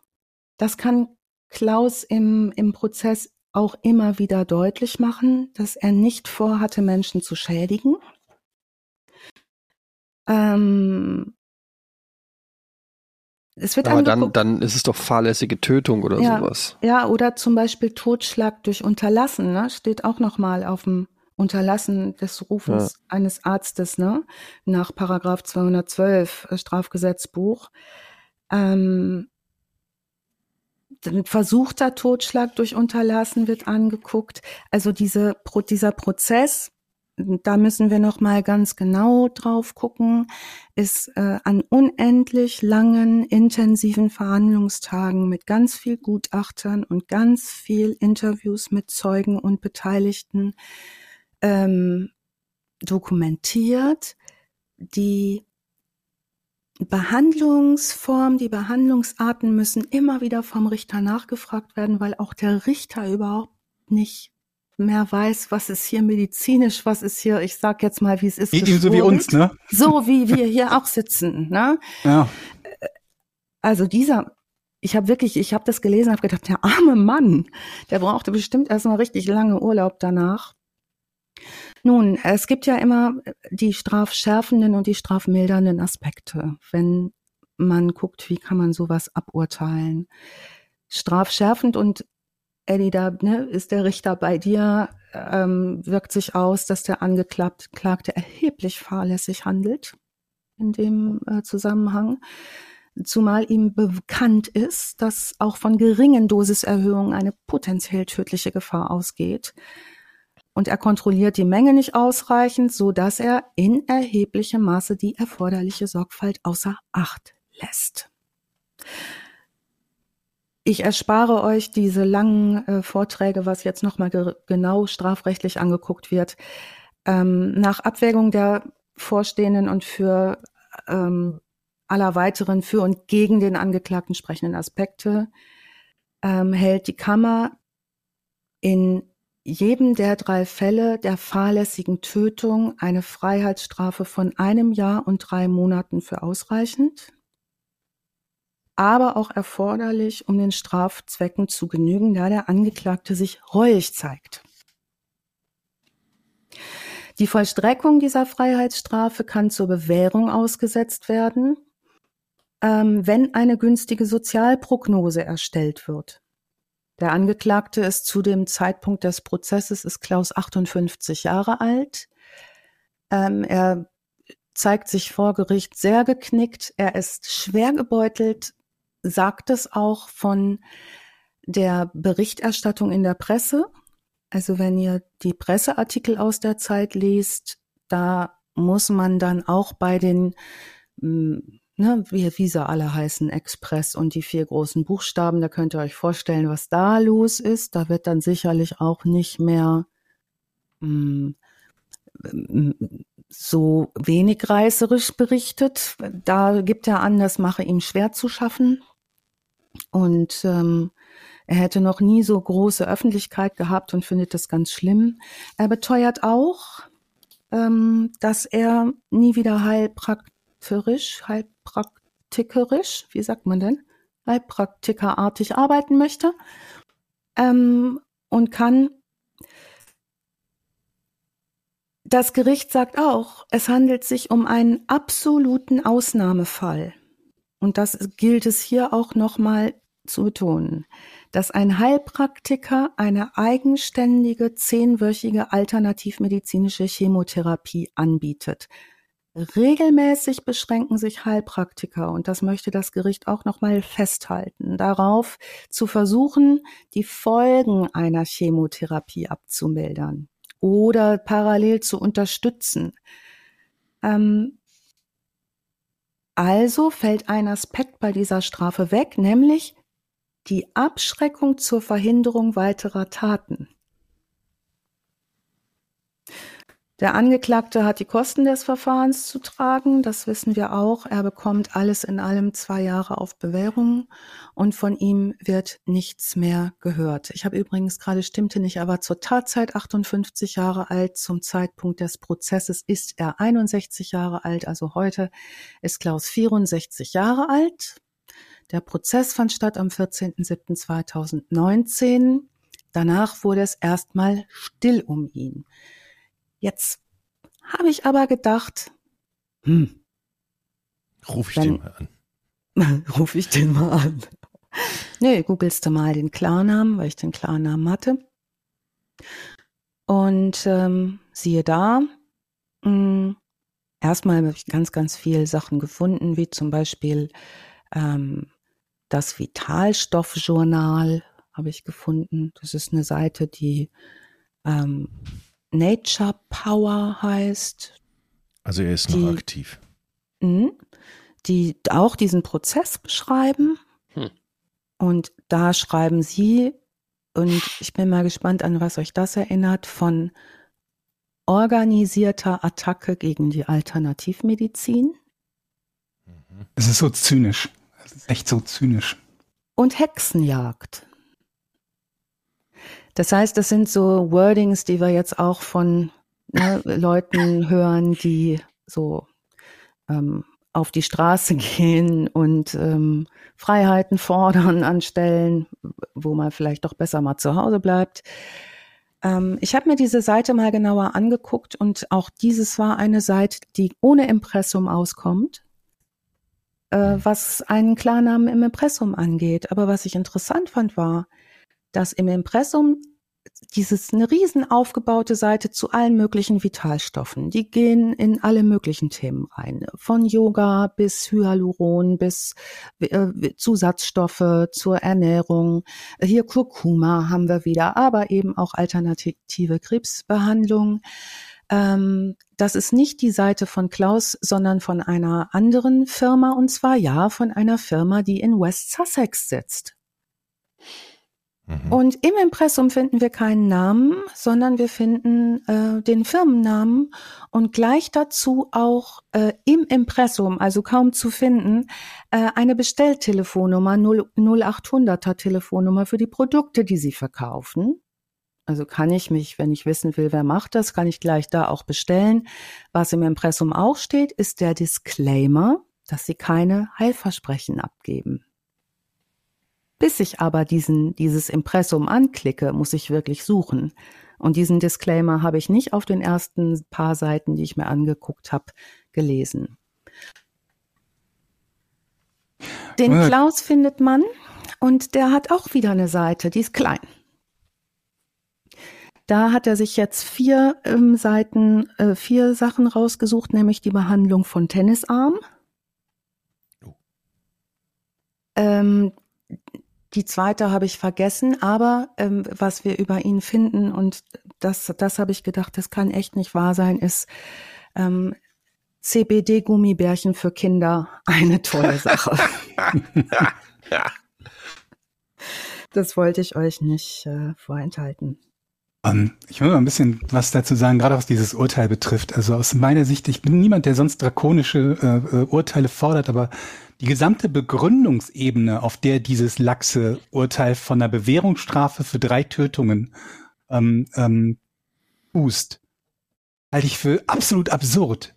Weil was er da macht, ist ja nicht einfach nur irgendwie jemandem die Füße zu massieren und das ist irgendwie schiefgegangen und derjenige kippt tot um oder so.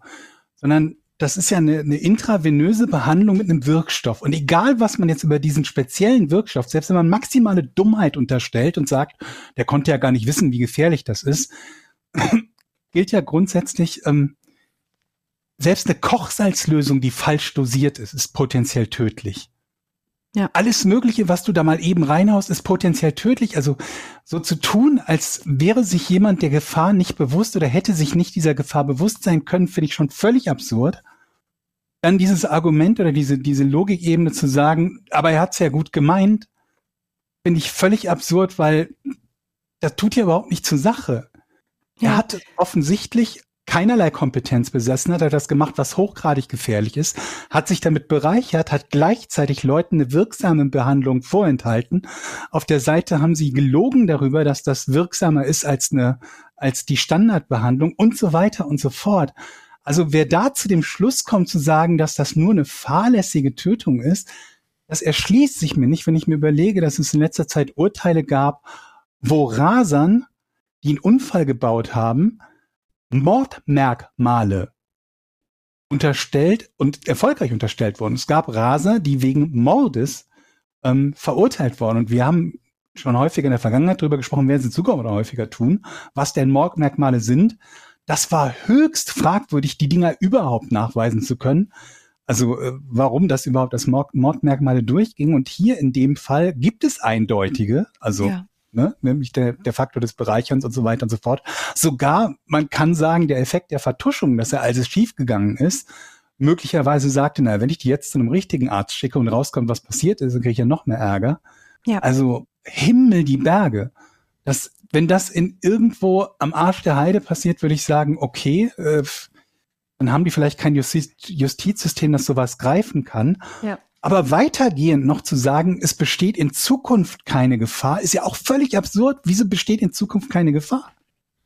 Die Leute Was? benutzen ständig, wie wir ja heute, wir, wir können es kaum retten vor Methoden, die so klingen, als seien sie Medizin, es aber nicht sind oder im Idealfall gibt es nur keinen Wirknachweis. Im schlimmsten Fall gibt es den Nachweis, dass die, dass die negative Folgen haben können.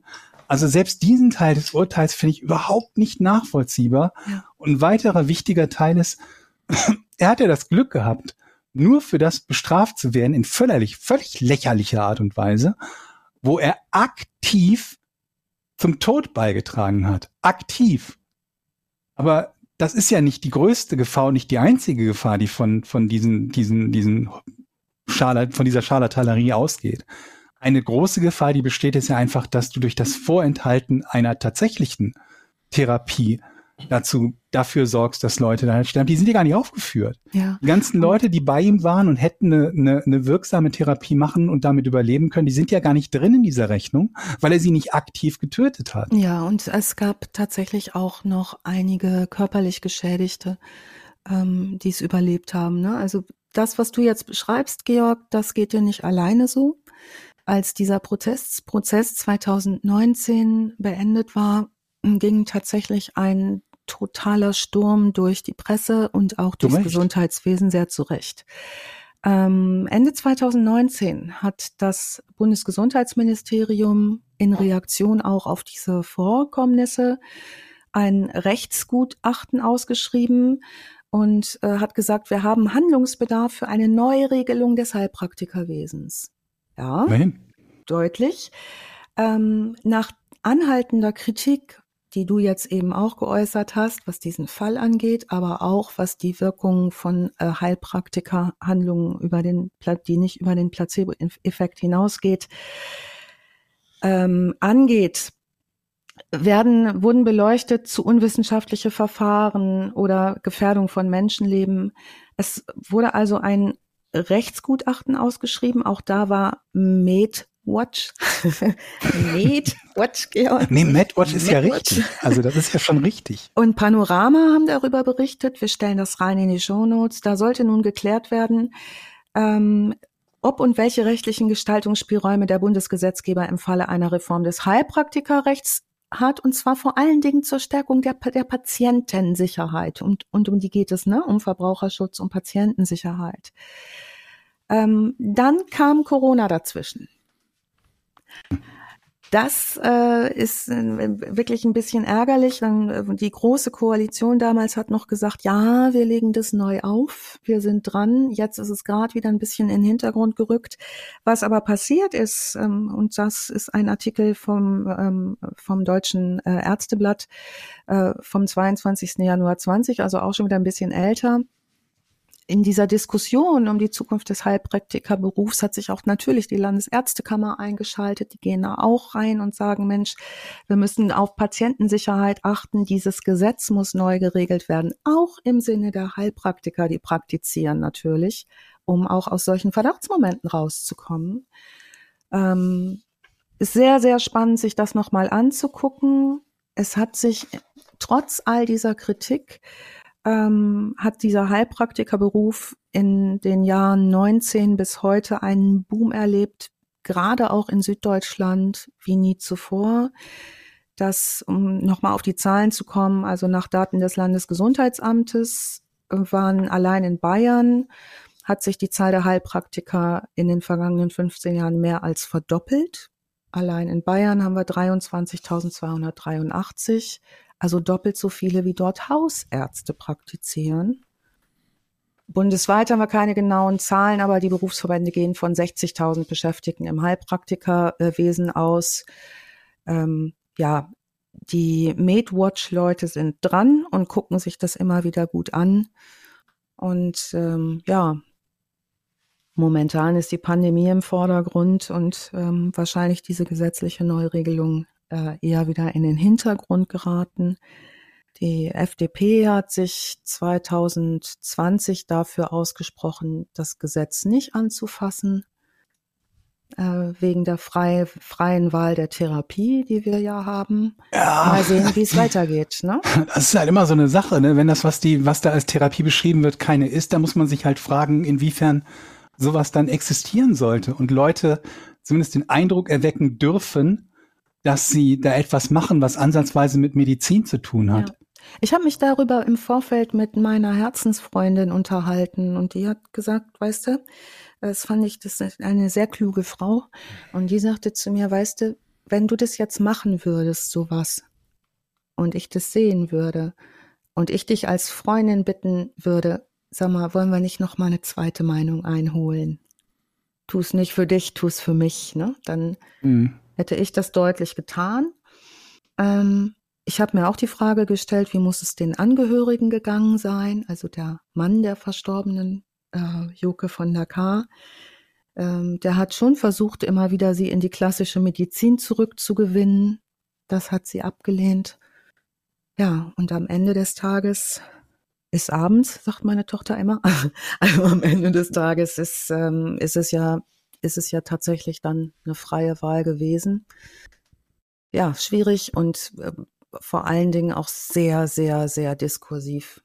Äh, riesen, riesen äh, Fass kann man da aufmachen.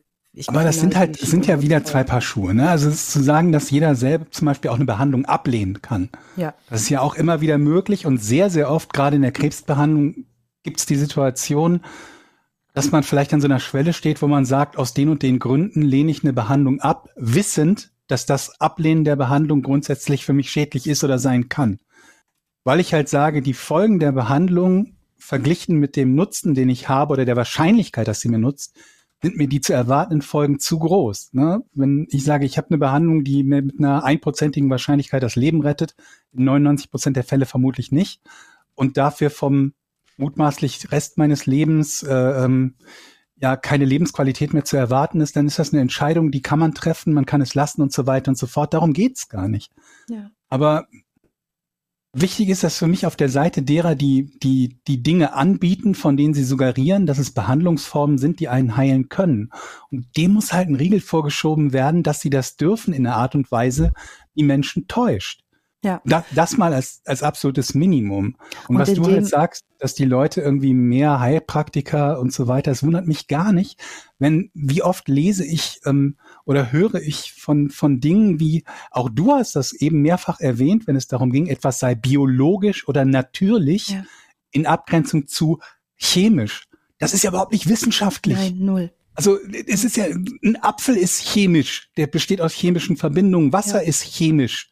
Nichts, was chemisch ist, ist deswegen, oder, oder was als chemisch bezeichnet wird, ist deswegen weniger gut und nichts, was natürlich ist, ist deswegen notwendigerweise besser.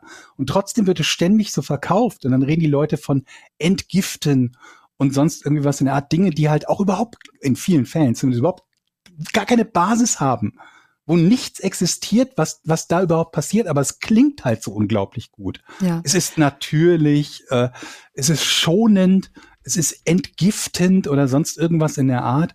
In Wahrheit ist es halt Humbug, Humbug, Humbug. Und diese Und- Ermittlungskommission Brom, ne, die das Mhm. alles versucht hat rauszubekommen, wenn ich da noch kurz reingehen darf, die haben natürlich ganz große Schwierigkeiten auch gehabt, weil so viele von den Dingen, die dort passiert sind, gegen so viele verschiedene Gesetze verstoßen haben. Also zum Mhm. Beispiel, das muss man ganz klar sagen, ist er auch verurteilt worden wegen Verstoßes gegen das Arzneimittelgesetz. Das haben wir ja auch. Ne? Also es geht Mhm. gar nicht mehr nur um die Behandlung, sondern auch darum, dass ich nicht einfach irgendwelche Wirkstoffe nehmen kann und die Leuten in die Venen tun darf. Halte ich schon auch für eine gute Sache, ne? dass man das nicht ähm, ungesteuert und ohne ärztlichen Rat tun darf. Insofern ja, es ist ein Riesenfass, was man da aufmachen kann. Ich kann allen nur empfehlen, die sich damit beschäftigen möchten. Diese MedWatch-Leute sind sehr, sehr ähm, tolle Medizinjournalisten, teilweise Mediziner selber, lassen sich da noch mal unterstützen, auch von Prominenz wie Dr. Eckhard von Hirschhausen beispielsweise. Die sind auf einem sehr hohen Niveau unterwegs. Und äh, wer sich da auf dem Laufenden halten möchte, wie ist da die Entwicklung, äh, sei diese MedWatch-Seite sehr, sehr von mir ans Herz gelegt.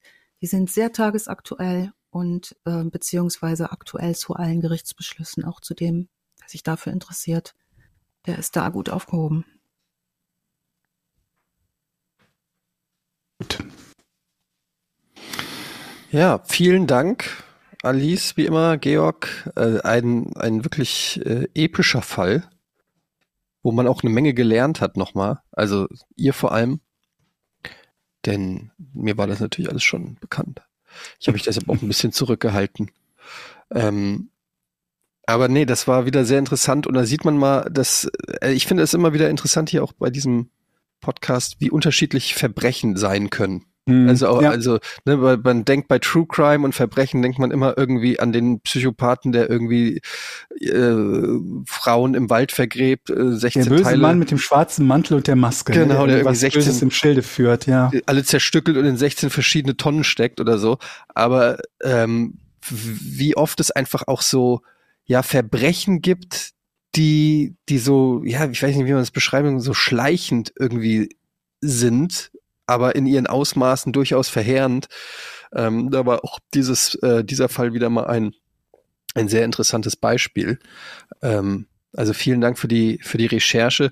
Wenn ihr den Podcast supporten wollt, könnt ihr das tun auf Steady HQ, also S-T-E-A-D-Y-H-Q.com slash vorn.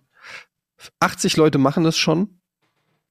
Das ist sehr nett. Es könnten Ja. noch mehr werden, denn es ist ist auch super sehr viel. Arbeit. Ich Ne? kann diesmal, diesmal mit Katzen-Content, auch für Katzenleute. Ich, ich Katzen muss ganz kurz noch, weil mich das gerade, ihr merkt, wie mir die Hutschnur hochgeht, muss ganz kurz noch mal was quasi als dann mein Schlusswort sagen, damit ich zumindest das noch rausbekomme, weil es, Ja. weil es zwei fürchterlich dumme Gegenargumente immer gibt, wenn man über so Alternativmedizin redet und so. Ähm, Das, das eine ist immer, aber dir ist ja auch nicht zwingend mit der Standardbehandlungsmethode geholfen. Gerade die Erkrankung, die ich zum Beispiel habe, hat eine, eine, eine Todesrate von 95 Prozent nach fünf Jahren. Das heißt, wenn ich diagnostiziert werde mit 100 anderen gleichzeitig, werden 95 von uns nach fünf Jahren nicht mehr am Leben sein, wenn sie die bestmögliche Behandlungsmethode wählen. Das ist also kein Argument zu sagen, dir wird dadurch möglicherweise ja auch nicht geholfen. Das wissen wir, leider Gottes, wissen wir, dass das so ist, dass es in manchen Fällen eben keine Heilung gibt. Das ist kein Argument gegen die bestmögliche Heilmethode. Die bestmögliche Heilmethode ist nicht notwendigerweise eine so gute, dass man sagen kann, ähm, da ist alles prima. Und das zweite Argument ist ein ganz ähnliches. Ähm, aber auch die, die klassischen Medikamente haben negative Nebenwirkungen und potenziell tödliche Nebenwirkungen, ist auch völlig richtig. Was aber nichts daran ändert, dass es wichtig ist, das zu machen, was nach quasi bestem Wissen und Gewissen derjenigen, diejenigen, äh, derjenigen, die sich damit auskennen, zurzeit die Behandlungsmethode ist, die am erfolgversprechendsten ist. Manchmal gibt es keine gute Lösung. Aber die bestmögliche ist trotzdem die, die man jedem empfehlen sollte, solange es noch eine Möglichkeit gibt, gerade in diesem Fall von Krebs, und das ist ja leider nicht immer so, ähm, solange es noch eine Möglichkeit gibt, für eine Heilung zu sorgen.